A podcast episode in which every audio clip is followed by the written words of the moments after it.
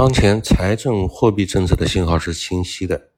但是财政货币政策的传导受阻，也需要体制和政策的创新。老百姓捂住钱袋子的倾向非常明显，存在着经济再次收缩的风险。在现行体制下，地方财政加紧运行、紧缩运行，可能与积极财政政策加力提效的要求相悖。即使扩大全国财政的赤字，扩大地方债券规模。政策信号、政策信号的传导也会受到梗阻。此外，货币传导也遇到了同样的问题：一边是大量的增加货币供应，货币存量的增长达到了两位数，远远快于经济的增长速度；另一边呢，存款比贷款增长更快，在宏观上面，贷款似乎出现了空转的现象。对于结构性货币政策，目前的货币总量政策的效果已经越来越弱，对企业和居民都是放水都很放的都很难放得出去。仅仅靠降息是解决不了根本的问题的，关键是如何增强对未来情形的信心，调动和激发企业的贷款意愿，居民的消费意愿。应当建立一体化的财政货币政策协同新的框架，从国家治理的高度发挥好这两大政策的合力。从宏观调控政策上来看，实施积极的财政政策主要依靠中央政府加杠杆，而中央加杠杆目前在我国还是有空间的，因为目前国债在 GDP 中的占比并不高，现在我国地方债的规模超出了中央债权的规模，这种靠地方宏观调控的模式的效果在下降，风险在上升，应当回归原来的状态，让宏观调控的决策执行。完全回归到中央，在地方财政上面，首先就是不要再扩大地方债了，再增发作用也不大了。此外，从大的趋势来看，需要进一步提高人口城镇化的水平，要防止逆城市化，因为城市的生活压力太大了。从空间上，要围绕城市群、都市群，围绕中心城市来布局投资项目，而不能简单的把资金层层分配下去，让市县甚至乡镇来报项目。现在把专项债资金落实到项目上面，主要的机制就是让地方层层上报，这其实是有问题的，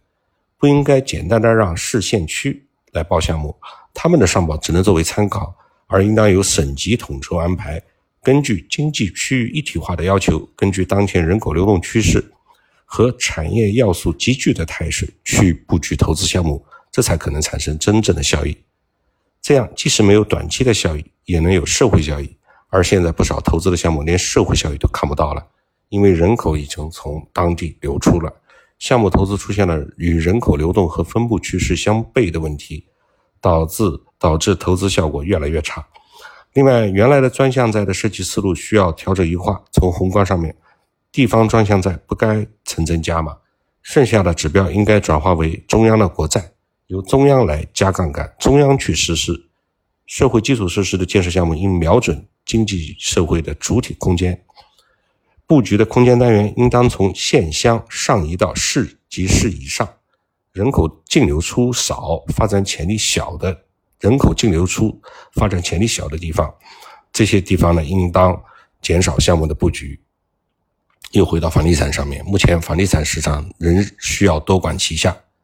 房地产行业需要转型，而不是简单的回到过去的老路。应该鼓励房地产企业建设租赁房，享受政府补贴，或者是由政府来买。针对于低收入人群的不同收入水平，设计合理的租金体系和退出机制，在商业模式上面实现可持续运转。一方面要加大发展公租房、长租房等租赁市场，保障低收入群体的居住需求；另一方面要取消限制性措施，高端的商品房要完全交给市场去调节。对于刚需的买房群体进行分层分类的考虑，从地价、土地供应等方面统筹安排，而不能简单的一刀切，既要发挥政府的作用，也要发挥市场的作用，让两个作用呢结合起来，这样房租不炒才能实现。通过简单的放开刺激大家去买房，显然又会走到了原来打鸡血的老路。不确定性的监管政策呢，从当前来看，首先是要去调整。要释放出明确的负面清单信号，要给民营企业是长效定心丸。在产权保护、公平竞争审查等方面要有一些征招，不能泛泛而谈。这对于稳定预期、增强信心是非常重要的。其次呢，中央政府加杠杆是非常重要，重点是要围绕农民工市民化来做文章，围绕城市群、都市圈来布局投资项目。市场能干的交给市场干，政府不要挤出市场投资，要带动社会投资，要去干市场不愿意干和干不了的项目。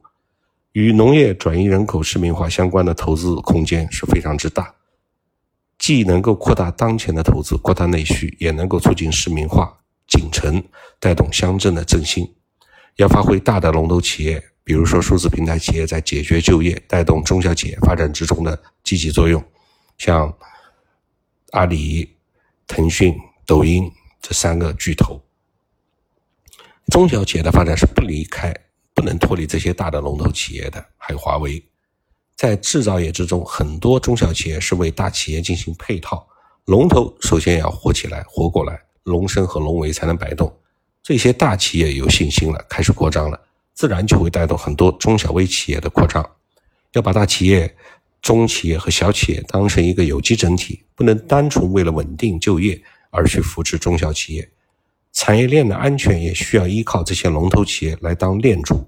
缺乏这些链链条的链主，产业链的安全也得不到保障。除了救急的政策，还应该有一些治本的政策。治本的政策呢，就是要进行结构性的改革，突破城乡的二元化结构，推动以人为核心的城镇化改革。这当然又是另外一个议题。